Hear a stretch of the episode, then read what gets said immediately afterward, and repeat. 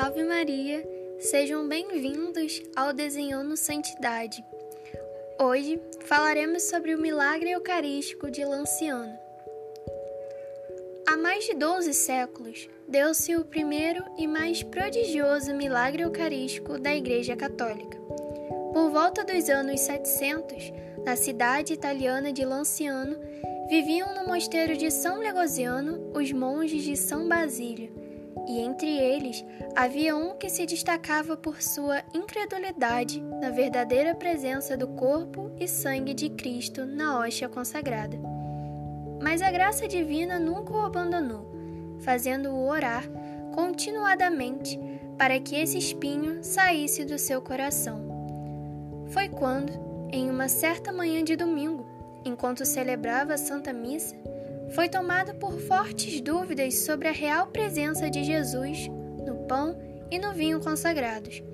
E no momento em que corria a consagração, a hóstia que tinha entre as mãos se transformou em carne e o vinho em sangue.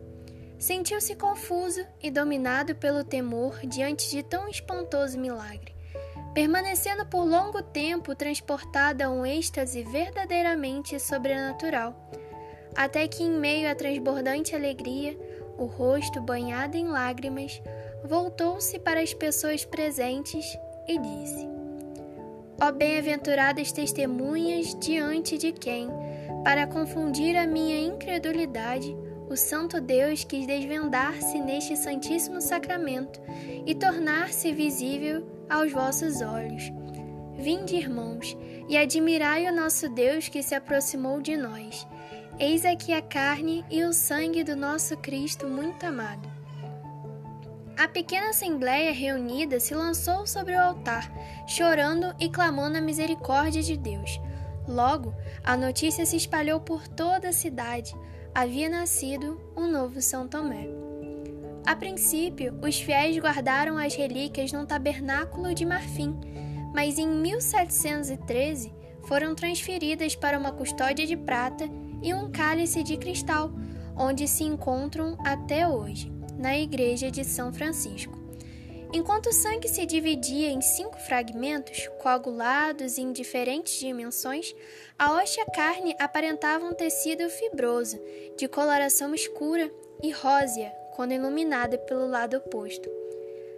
A igreja reconheceu o milagre de Lanciano em 1574 mas somente em novembro de 1970 que os frades menores conventuais, com a autorização de Roma, solicitaram ao Dr. Eduardo Linoli, professor de anatomia, histologia, química e microscopia clínica, para realizar um exame científico detalhado. O resultado das análises das relíquias feitas pelo cientista Linoli foram estas. A carne milagrosa é verdadeira carne, constituída por tecido muscular do miocárdio. O sangue milagroso é verdadeiro sangue. A análise cromatográfica demonstra-o com certeza absoluta e indiscutível. O estudo imunológico manifesta que a carne, os sangues certamente são de natureza humana e o teste imunohematológico permite afirmar que toda a objetividade e certeza que ambos pertencem ao mesmo grupo sanguíneo AB, grupo a que pertence o homem do Santo Sudário e característico das populações do Médio Oriente. As proteínas contidas no sangue são normalmente divididas num percentual idêntico àquele do modelo de um traçado soro proteico do sangue fresco normal. Nenhuma sessão de histologia revelou a presença de sais ou substâncias conservantes utilizadas na antiguidade com o objetivo de mumificação. Os resultados foram tão impactantes que, ao fim da análise, os médicos enviaram um telegrama aos frades nos seguintes termos: E o Verbo se fez carne. Mais do que uma simples simbologia, como possa parecer, é o sinal divino do Senhor de que no sacramento da comunhão está o alimento de nosso espírito, da nossa fé, para a nossa salvação. Aquele que come minha carne e bebe o meu sangue tem a vida eterna, e eu ressuscitarei no último dia. João 6, 54.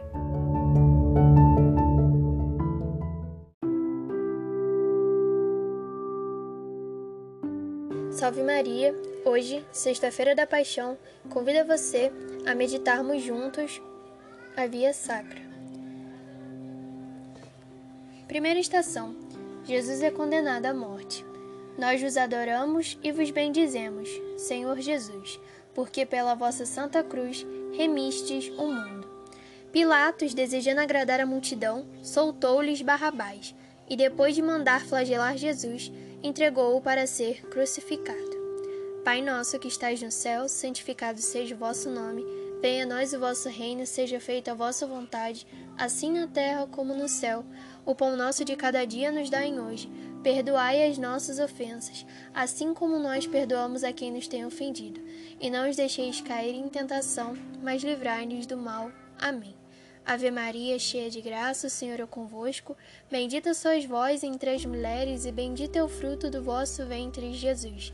Santa Maria, Mãe de Deus, rogai por nós, pecadores, agora e na hora de nossa morte. Amém. Glória ao Pai, ao Filho e ao Espírito Santo, como era no princípio, agora e sempre. Amém.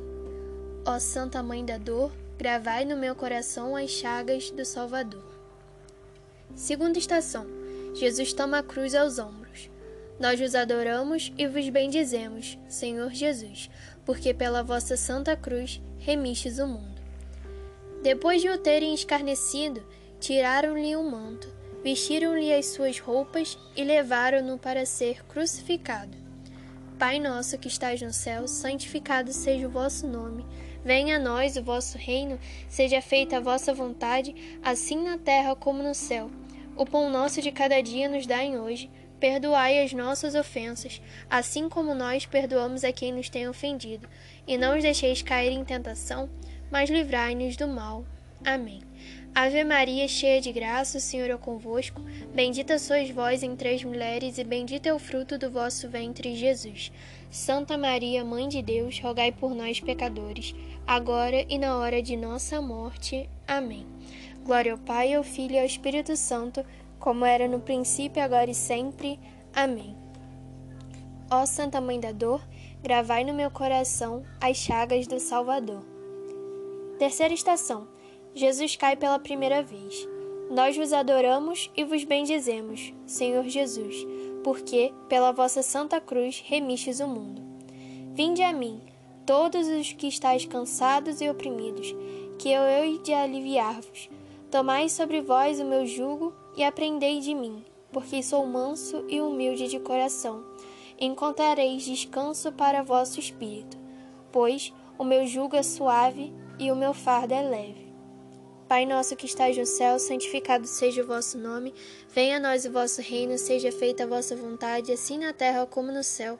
O pão nosso de cada dia nos dai hoje, perdoai as nossas ofensas, assim como nós perdoamos a quem nos tem ofendido, e não os deixeis cair em tentação, mas livrai-nos do mal. Amém. Ave Maria, cheia de graça, o Senhor é convosco, bendita sois vós entre as mulheres, e bendito é o fruto do vosso ventre, Jesus. Santa Maria, Mãe de Deus, rogai por nós, pecadores, agora e na hora de nossa morte. Amém.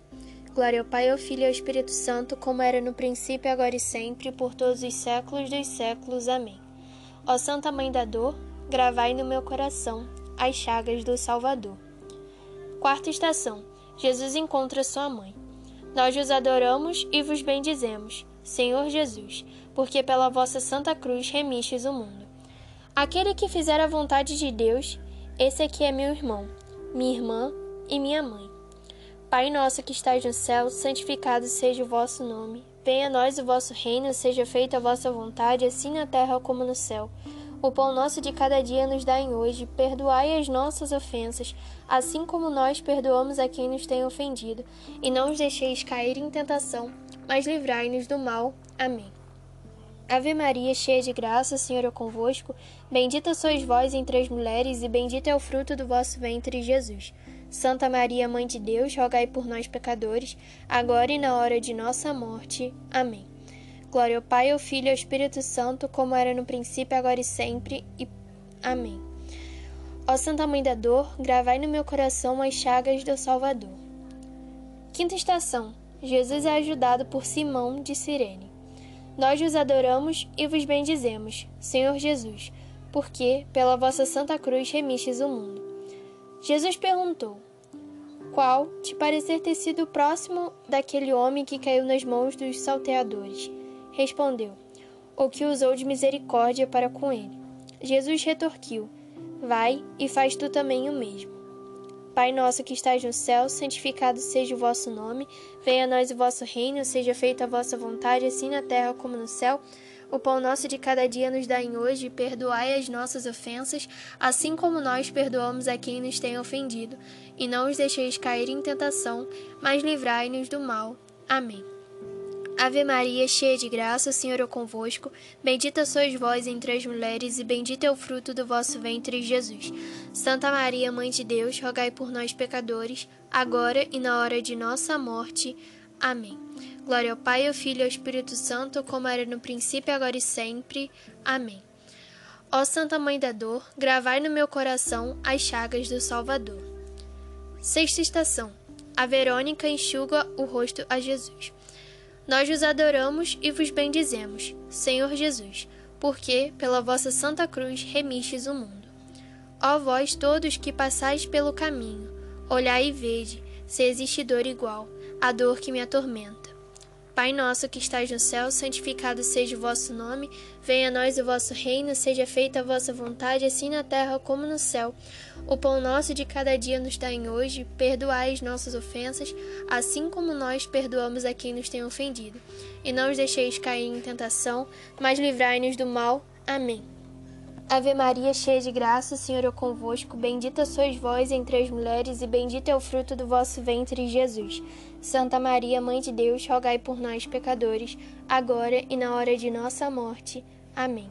Glória ao Pai, ao Filho e ao Espírito Santo, como era no princípio, agora e sempre. Amém. Ó Santa Mãe da Dor, gravai no meu coração as chagas do Salvador. Sétima estação. Jesus cai pela segunda vez. Nós vos adoramos e vos bendizemos, Senhor Jesus, porque, pela vossa Santa Cruz, remistes o mundo. Se alguém quiser vir após mim, negue-se a si mesmo, tome a sua cruz e siga-me. Na verdade, quem quiser salvar a sua vida, há de perdê-la. Mas, quem perder a sua vida por causa de mim e do Evangelho, há de salvá-lo. Pai nosso que estais no céu, santificado seja o vosso nome. Venha a nós o vosso reino, seja feita a vossa vontade, assim na terra como no céu. O pão nosso de cada dia nos dai hoje, perdoai as nossas ofensas, assim como nós perdoamos a quem nos tem ofendido. E não os deixeis cair em tentação, mas livrai-nos do mal. Amém. Ave Maria, cheia de graça, o Senhor é convosco. Bendita sois vós entre as mulheres, e bendito é o fruto do vosso ventre, Jesus. Santa Maria, Mãe de Deus, rogai por nós, pecadores, agora e na hora de nossa morte. Amém. Glória ao Pai, ao Filho e ao Espírito Santo, como era no princípio, agora e sempre. Amém.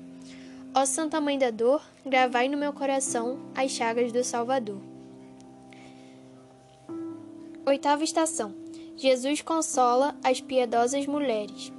Nós vos adoramos e vos bendizemos, Senhor Jesus porque pela vossa Santa Cruz remistes o mundo.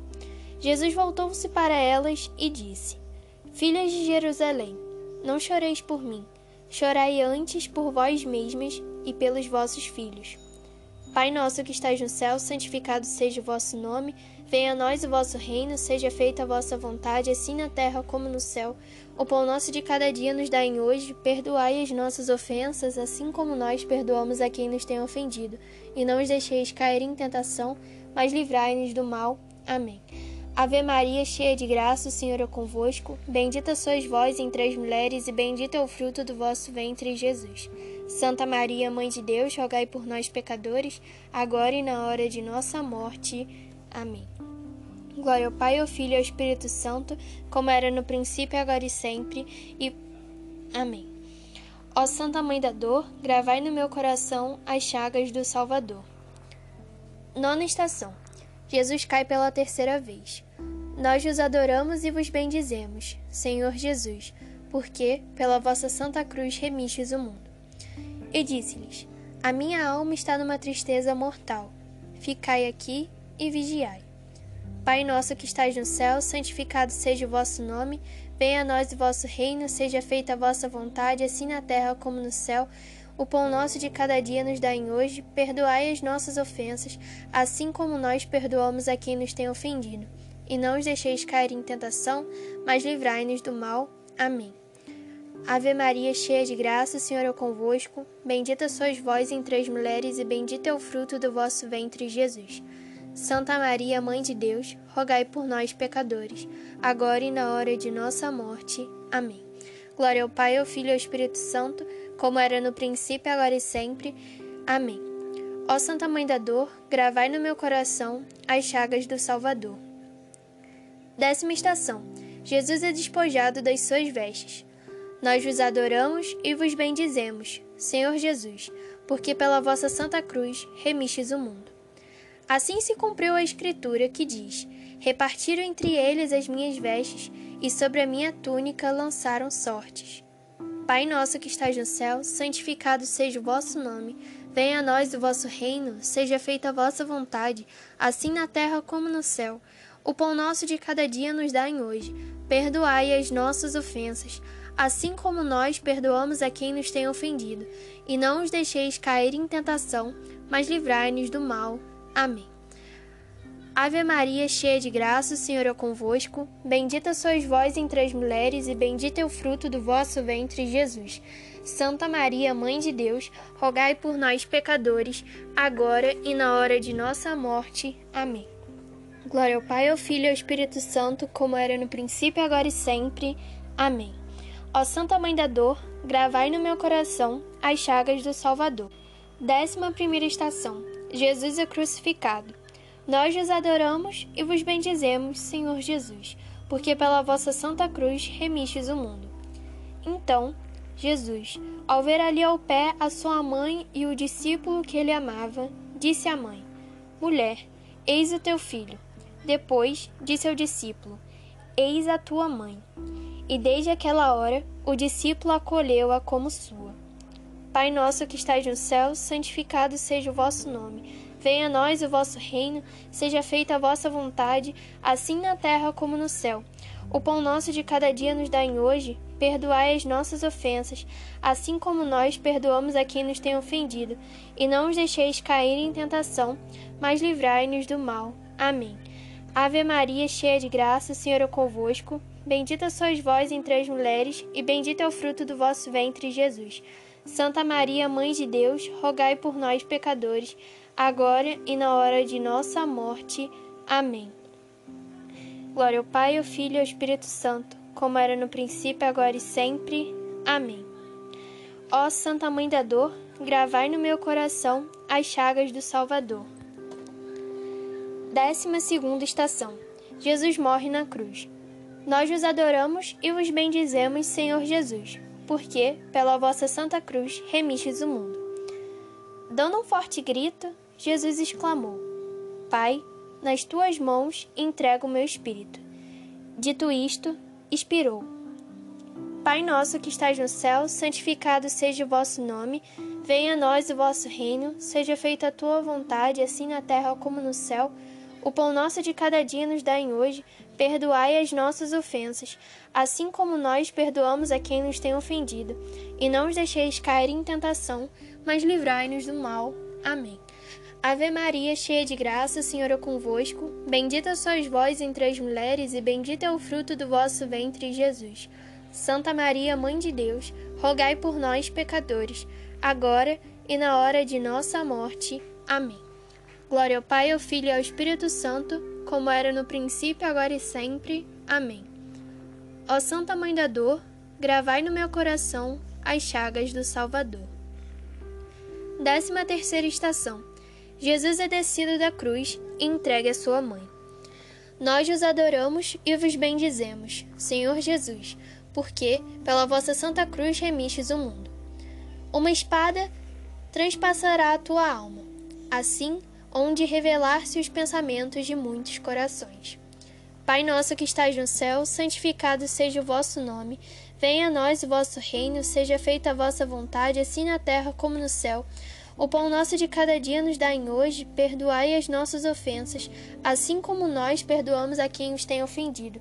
E não os deixeis cair em tentação, mas livrai-nos do mal. Amém.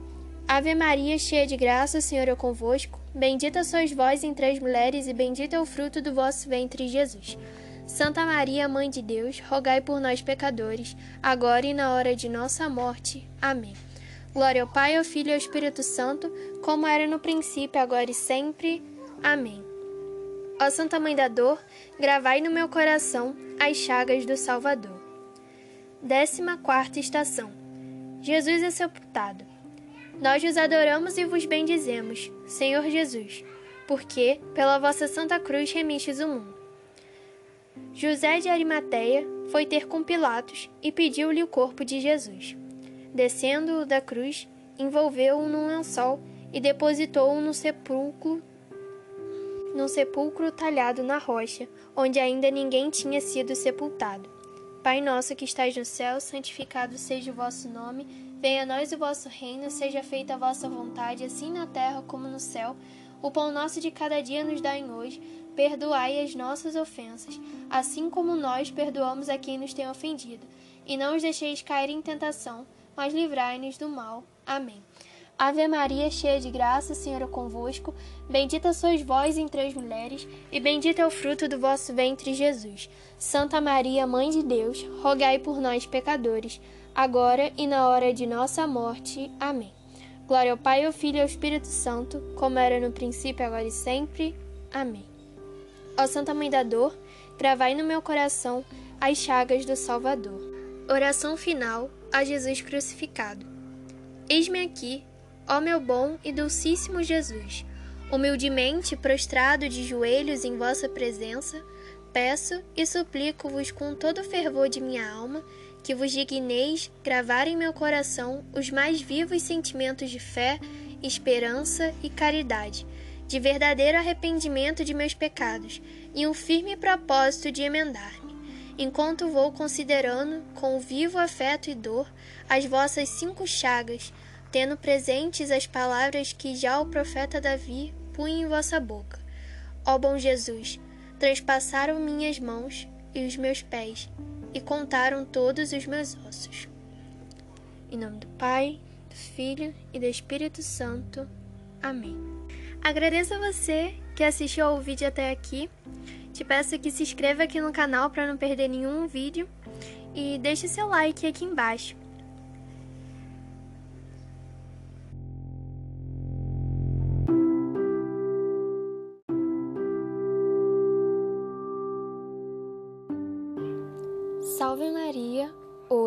Falaremos sobre a origem do Santo Rosário. O Rosário constitui-se pela oração vocal e a oração mental. A oração mental, orientada pela meditação dos mistérios da vida de Nosso Senhor Jesus Cristo e de Sua Santíssima Mãe, e a oração vocal é representada pelo Credo, o Pai Nosso, a Ave Maria e o Glória. O Rosário foi dado à Igreja por São Domingos de Gusmão, que o recebeu da bem-aventurada Virgem Maria em 1214, como meio poderoso de converter os albigenses e outros pecadores. Segundo narra o bem-aventurado Alain de la Roche, frade dominicano e grande apóstolo do Rosário. Vendo São Domingos que as gravidades dos pecados dos homens estavam destruindo a conversão dos albigenses, adentrou-se numa floresta perto de Toulousa, onde orou incessantemente por três dias e três noites. Durante este tempo, ele não fez nada a não ser chorar e fazer duras penitências, a fim de apaziguar a ira do poderoso Deus. Ele se utilizou de disciplina tão drástica que seu corpo estava dilacerado e finalmente caiu em coma. Nesta hora, Nossa Senhora apareceu-lhe acompanhada de três anjos e lhe disse: Querido Domingos, você sabe de que arma a Santíssima Trindade quer usar para mudar o mundo? São Domingos respondeu: Ó oh, minha Senhora, vós sabeis melhor do que eu, pois, depois do vosso Filho Jesus Cristo, vós tendes sido sempre o principal instrumento da nossa salvação. Nossa Senhora respondeu-lhe: Quero que saibais que a principal peça de combate tem sido o saltério angélico, que é a pedra fundamental do Novo Testamento. Assim, quero que alcance estas almas endurecidas e as conquiste para Deus, com a oração do meu saltério. O santo levantou-se muito consolado e abrasado de zelo pelo bem destes povos. Entrou na catedral. No mesmo instante, os sinos repicaram, pela ação dos anjos, para reunir os habitantes. E ao começar a pregação, desatou-se uma espantosa tormenta. A terra tremeu, o sol se velou, os repetidos trovões e relâmpagos fizeram estremecer e empalidecer os ouvintes, e aumentou ainda o seu terror ao ver uma imagem da Santíssima Virgem exposta em lugar iminente, levantar os braços três vezes ao céu para pedir a Deus vingança contra eles se não se convertessem e recorressem à proteção da Santa Mãe de Deus. O céu queria, por meio destes prodígios, aumentar a nova devoção do Santo Rosário e fazê-la mais notória. A tormenta cessou por fim, pelas orações de São Domingos. Continuou ele seu discurso e explicou com tanto fervor e entusiasmo a excelência do Rosário que os habitantes de Toluça o abraçaram quase todos, renunciando a seus erros, vendo-se em pouco tempo uma grande mudança na vida e nos costumes da cidade.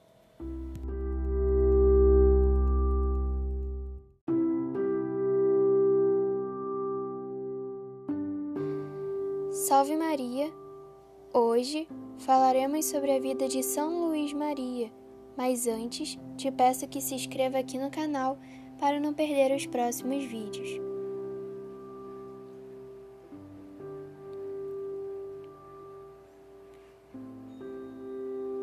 Nascido em 1673 na cidade de Montfort, no seio de uma família numerosíssima, eram 17 os seus irmãos.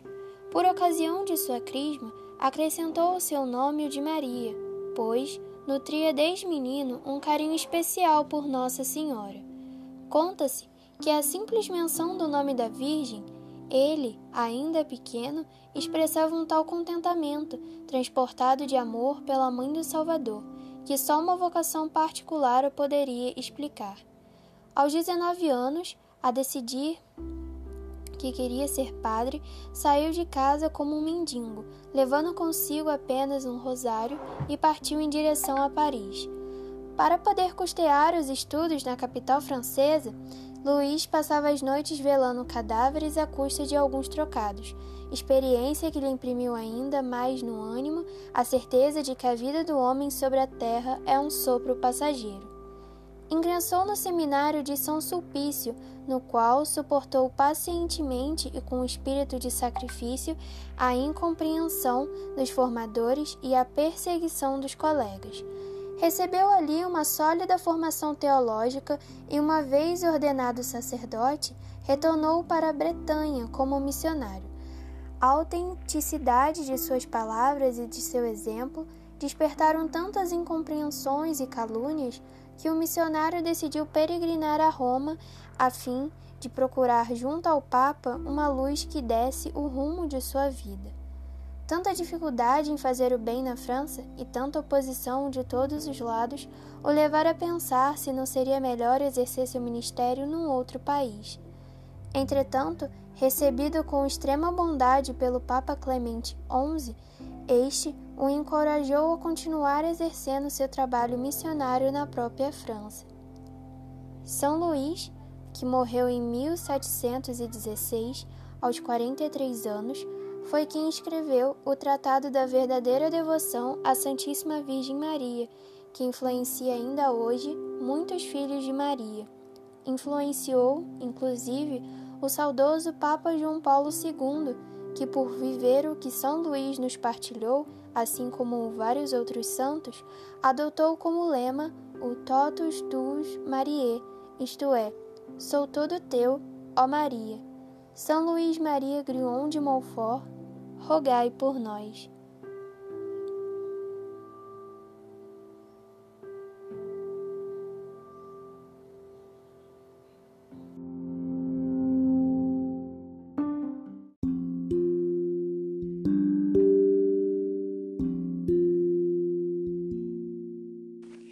Salve Maria! Hoje conheceremos um pouco sobre a história de Santa Jacinta Marto, Antes de começarmos o vídeo, te peço que você se inscreva aqui no canal e deixe seu like para você não perder nenhum dos próximos vídeos.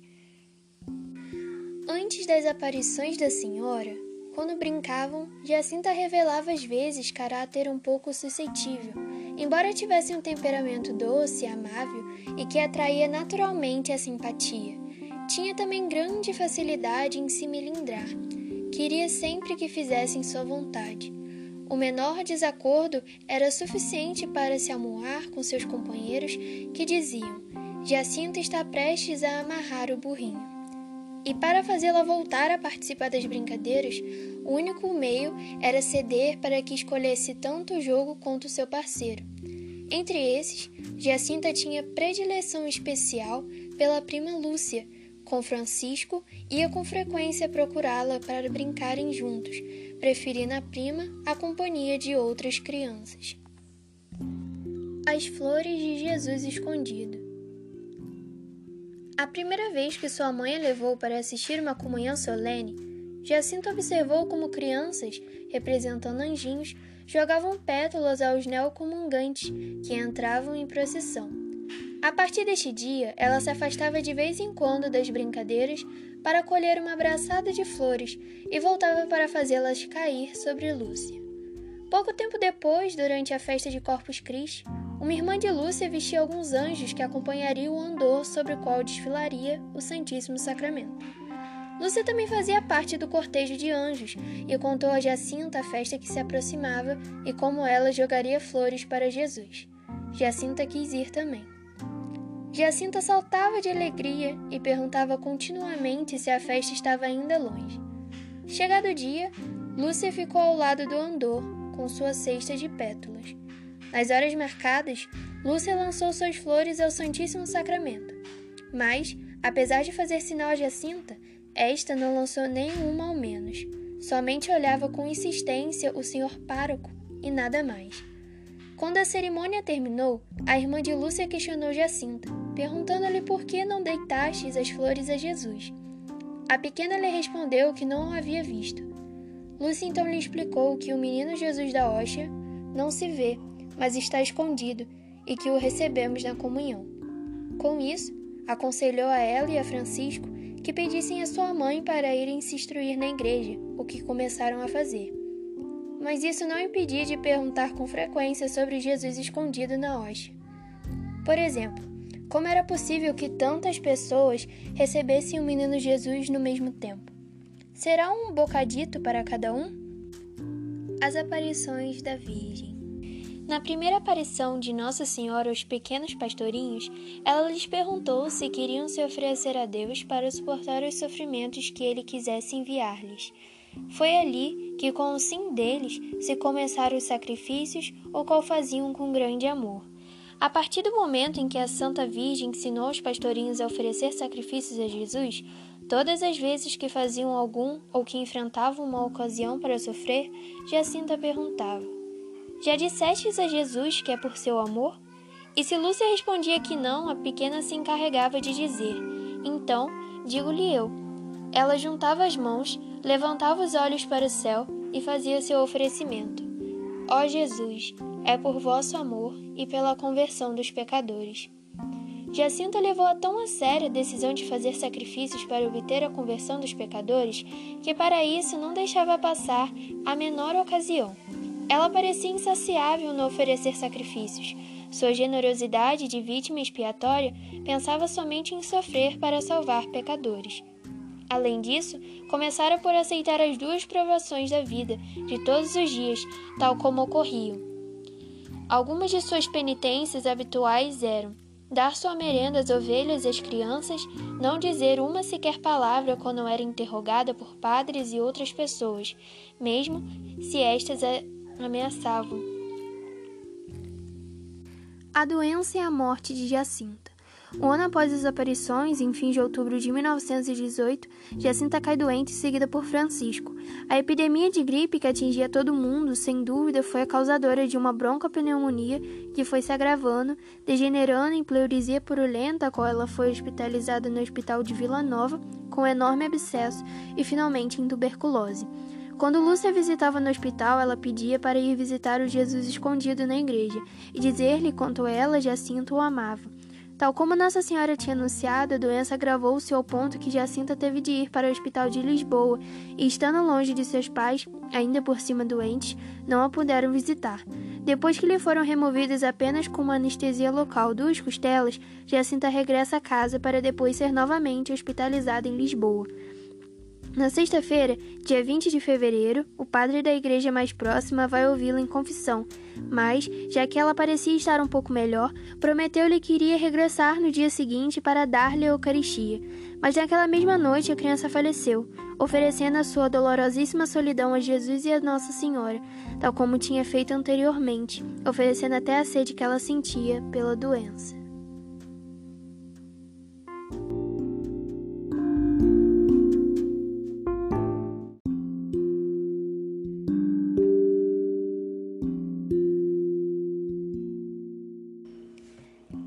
Uma senhora vestida de branco, mais brilhante que o sol, espargindo luz mais clara e intensa que um copo de cristal cheio de água cristalina, atravessado pelos raios do sol mais ardente.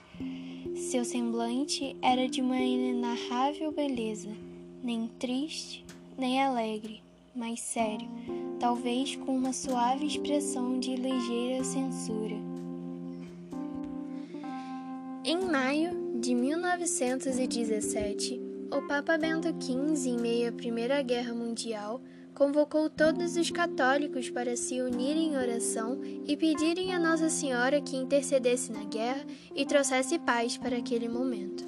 Foi a partir daí que começou a história de Nossa Senhora de Fátima com as aparições da Virgem Maria para três pastorinhos, Lúcia e seus primos Francisco e Jacinta, na Cova da Iria. A primeira aparição foi registrada em 13 de maio do mesmo ano. Por volta de meio-dia, eles brincavam pelo campo enquanto cuidavam de um pequeno rebanho, quando pararam para rezar o terço, como já era de costume. Queriam voltar logo para a brincadeira e por isso rezaram a moda deles. Rapidamente voltaram para o campo e foi aí que viram um clarão bem similar ao de relâmpagos então, viram flutuando sobre uma pequena azinheira uma mulher, mais brilhante que o sol, assim descrita por eles. Parecia ter uns 18 anos a senhora, rodeada de claridade fulgurante. Seu vestido era de uma alvura puríssima, assim como um manto ornado de ouro, que lhe cobria a cabeça e grande parte do corpo. O rosto sobrenatural e divino estava sereno e grave, como uma sombra de tristeza. Em suas mãos, uma cruz de ouro com um terço em contas que pareciam pérolas, e de seu corpo, especialmente do rosto, irradiavam feixes de luz, incomparavelmente superior a qualquer beleza humana. Quando se aproximaram, a Virgem Maria pediu que orassem pelo mundo e que voltassem naquele mesmo local todo dia 13, durante os próximos cinco meses.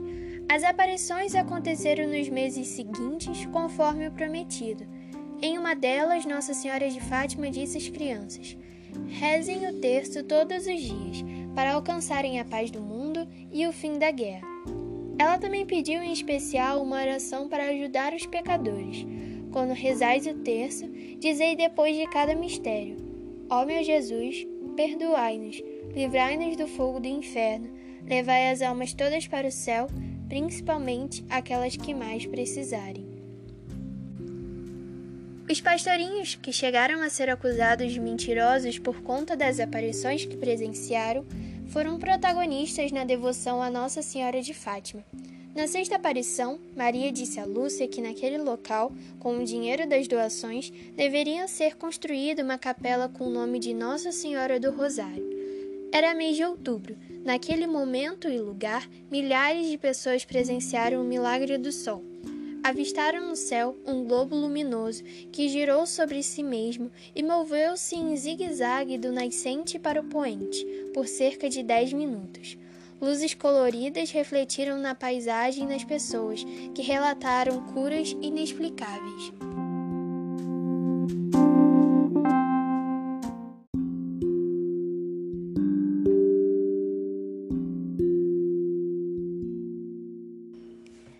Era uma senhora vestida de branco, mais brilhante que o sol espargindo luz mais clara e intensa que um copo de cristal cheio de água cristalina, atravessado pelos raios do sol mais ardente. Seu semblante era de uma inenarrável beleza, nem triste, nem alegre, mas sério, talvez com uma suave expressão de ligeira censura. Em maio de 1917, o Papa Bento XV, em meio à Primeira Guerra Mundial, convocou todos os católicos para se unirem em oração e pedirem a Nossa Senhora que intercedesse na guerra e trouxesse paz para aquele momento.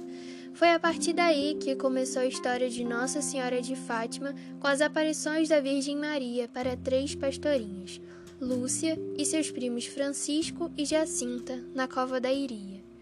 A primeira aparição foi registrada em 13 de maio do mesmo ano. Por volta de meio-dia, eles brincavam pelo campo enquanto cuidavam de um pequeno rebanho, quando pararam para rezar o terço, como já era de costume. Queriam voltar logo para a brincadeira e por isso rezaram a moda deles. Rapidamente voltaram para o campo e foi aí que viram um clarão bem similar ao de relâmpagos então, viram flutuando sobre uma pequena azinheira uma mulher, mais brilhante que o sol, assim descrita por eles. Parecia ter uns 18 anos a senhora, rodeada de claridade fulgurante. Seu vestido era de uma alvura puríssima, assim como um manto ornado de ouro, que lhe cobria a cabeça e grande parte do corpo. O rosto sobrenatural e divino estava sereno e grave, como uma sombra de tristeza. Em suas mãos, uma cruz de ouro com um terço em contas que pareciam pérolas, e de seu corpo, especialmente do rosto, irradiavam feixes de luz, incomparavelmente superior a qualquer beleza humana. Quando se aproximaram, a Virgem Maria pediu que orassem pelo mundo e que voltassem naquele mesmo local todo dia 13, durante os próximos cinco meses. As aparições aconteceram nos meses seguintes, conforme o prometido.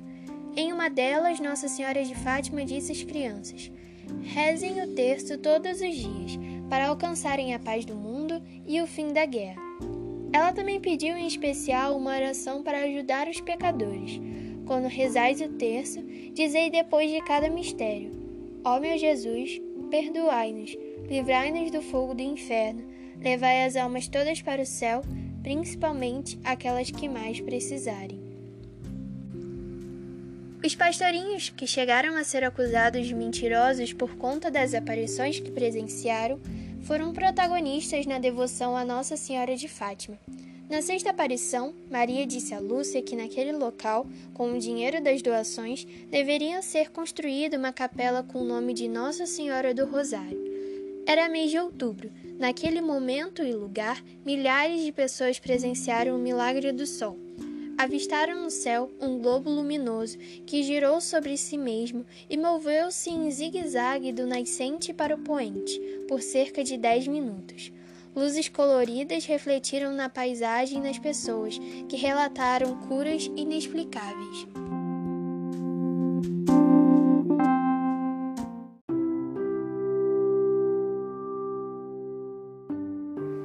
Salve Maria! Hoje falaremos sobre o Pentecostes de São Felipe Neri. São Felipe Neri nasceu em 21 de julho de 1515 em Florença. Foi batizado e crismado e desde cedo havia nele uma correspondência ao amor de Deus que se refletia na bondade de suas ações. Na juventude, embora os pais planejassem um futuro promissor para ele nos negócios da família, ele decidiu abrir mão de tudo e partir como peregrino para Roma, a fim de conhecer os túmulos de São Pedro e São Paulo, porque no fundo queria se entregar a Deus, como fizeram esses dois apóstolos. Em Roma, foi acolhido por uma família romana, vivendo uma vida desapegada aos bens terrenos, iniciando assim um caminho de busca pela santidade, dedicando-se à oração, à confissão e sendo acompanhado por seu diretor espiritual. Filipe almejava progredir na vida interior, Por isso, passou a visitar as catacumbas dos mártires, numa época em que ninguém o fazia, permanecendo diante delas em oração, pedindo a Nosso Senhor que também lhe desse a graça de unir-se a ele. Muitos o consideravam louco por tais práticas, mas sabia que não visitava as catacumbas por causa da morte, e sim pela vida sobrenatural que um dia palpitou no coração daqueles homens e mulheres a ponto de renunciarem a si próprios por amor a Deus. Na vigília de Pentecostes de 1544, Filipe estava rezando nas catacumbas de São Sebastião em Roma, quando recebeu a efusão do Espírito Santo que entrou pela sua boca, na forma de bola de fogo, e seu coração ficou abrasado de tal modo que aumentou de tamanho, como descreve o seu biógrafo Giacomo Batti.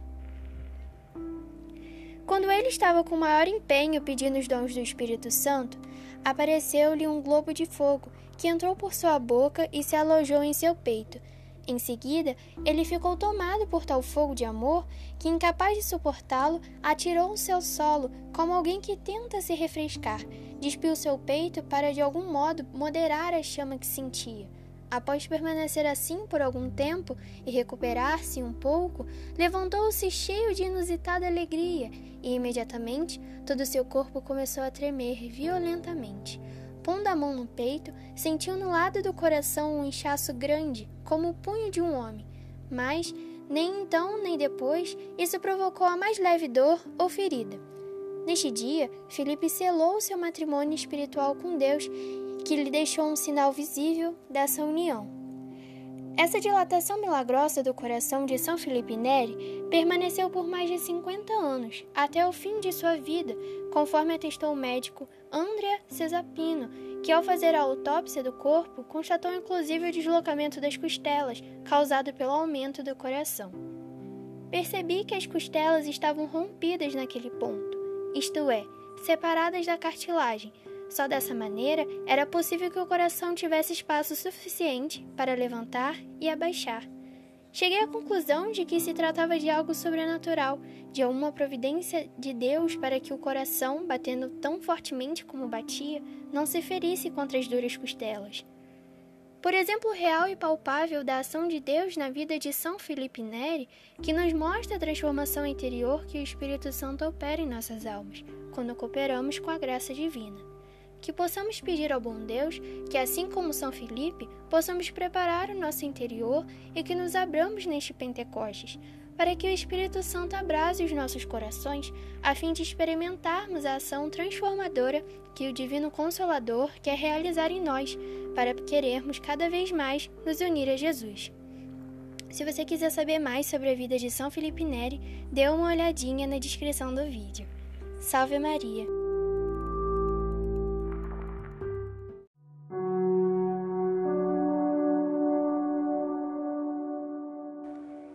Salve Maria! Hoje falaremos um pouco sobre a vida de São Pio de Pietrelcina. Francesco Forgione nasceu no dia 25 de maio de 1887 em Pietrelcina, na Itália. Ele pertencia a uma família humilde com sete filhos. O pai se chamava Grázio e a mãe Maria. Desde pequeno ele queria se consagrar a Deus. Ele já desejava as coisas do céu. Segundo sua mãe, ele nunca cometeu falta alguma Sempre foi muito obediente, não possuía caprichos. Todas as manhãs e tardes ia visitar Jesus Eucarístico e a Virgem Maria na igreja. Ele não gostava de sair com seus amigos, pois ele dizia que eles blasfemavam contra Deus. Desde os cinco anos de idade, ele tinha êxtases e aparições frequentes. Ele via anjos, Nossa Senhora, o demônio. Só que para ele era normal, pois achava que todo mundo via também. Deus já começava a revelar o céu para Padre Pio. No dia 6 de janeiro de 1903, aos 16 anos, ele realiza seu desejo de se consagrar a Deus, entrando assim na ordem dos capuchinos. Sendo ordenado sacerdote no dia 10 de agosto de 1910. E já no início da sua vida sacerdotal, ele começa a passar por vários problemas de saúde e por isso teve que ficar mudando de convento para convento. Ele viveu na época da Primeira e Segunda Guerra Mundial e acabou tendo que se alistar na guerra, mas só não foi porque ele estava tão doente que o dispensaram. Em 1916, ele chega ao convento de San Giovanni Rodonto, onde ficou até o dia de seu falecimento. Padre Pio acordava em todas as madrugadas para rezar, sendo que ele já não dormia direito, pois o demônio o atormentava todas as noites. Ele visitava todos os dias e por longas horas o Santíssimo Sacramento, se preparando para celebrar a Santa Missa às quatro horas da manhã, e a igreja sempre ficava lotada. Ele atendia muitas confissões.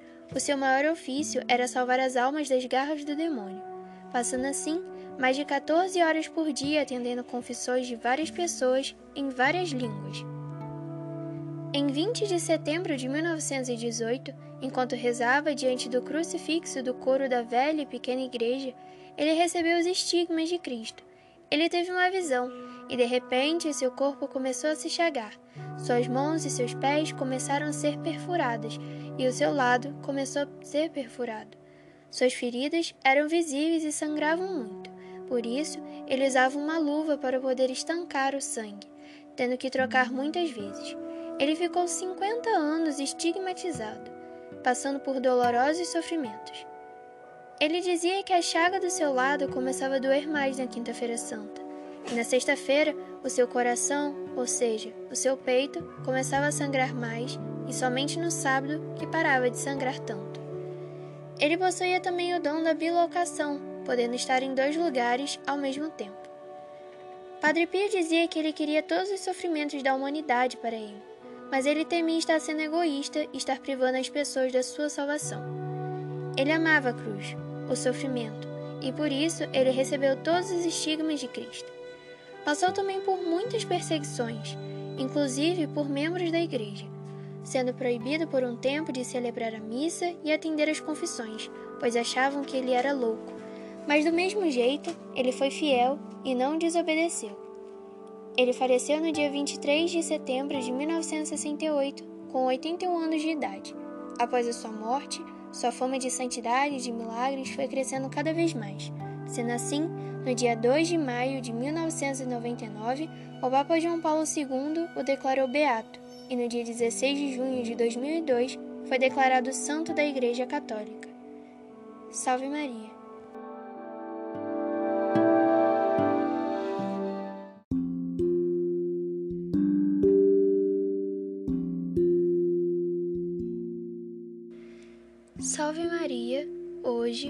Falaremos sobre o milagre eucarístico de Bolsena, Orvieto.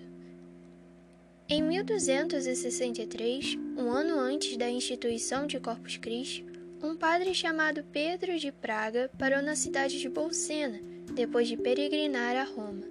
Ele era um padre piedoso, mas tinha dificuldades para acreditar que Cristo estivesse realmente presente na hóstia consagrada.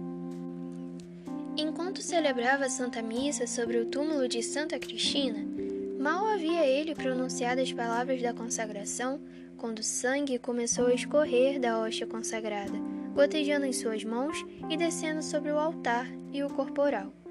O padre ficou imediatamente perplexo. A princípio, ele tentou esconder o sangue, mas então interrompeu a missa e pediu para ser levado à cidade vizinha de Orvieto, onde estava o Papa Urbano IV.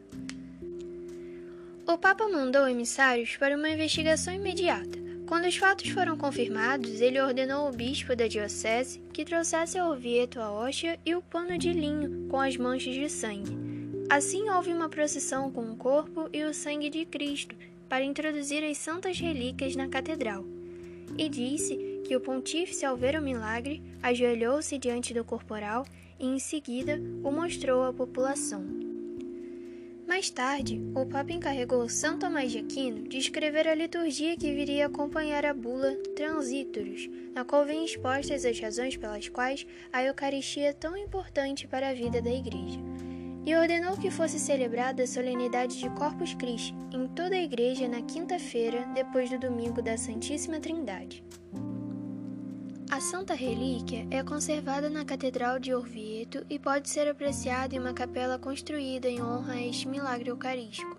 O corporal sai em procissão todos os anos durante a festa de Corpus Christi e são precedidas as celebrações eucarísticas na Catedral. São João Paulo II, durante sua visita à Catedral de Orvieto em 1990, assinalou que Jesus se converteu em nosso alimento espiritual para proclamar a soberana dignidade do homem, para reivindicar seus direitos e suas justas exigências, para transmitir-lhes o segredo da vitória definitiva sobre o mal e a comunhão eterna com Deus. Que possamos no dia de hoje, nesta solenidade de Corpus Christi, reparar as ofensas feitas ao coração eucarístico de Nosso Senhor, aumentando nossa fé e prosperar na prática das virtudes, mas com coração alegre e agradecido, porque é Ele mesmo que nos torna possível essa graça de nos tornarmos sacrários vivos quando comungamos. Salve Maria!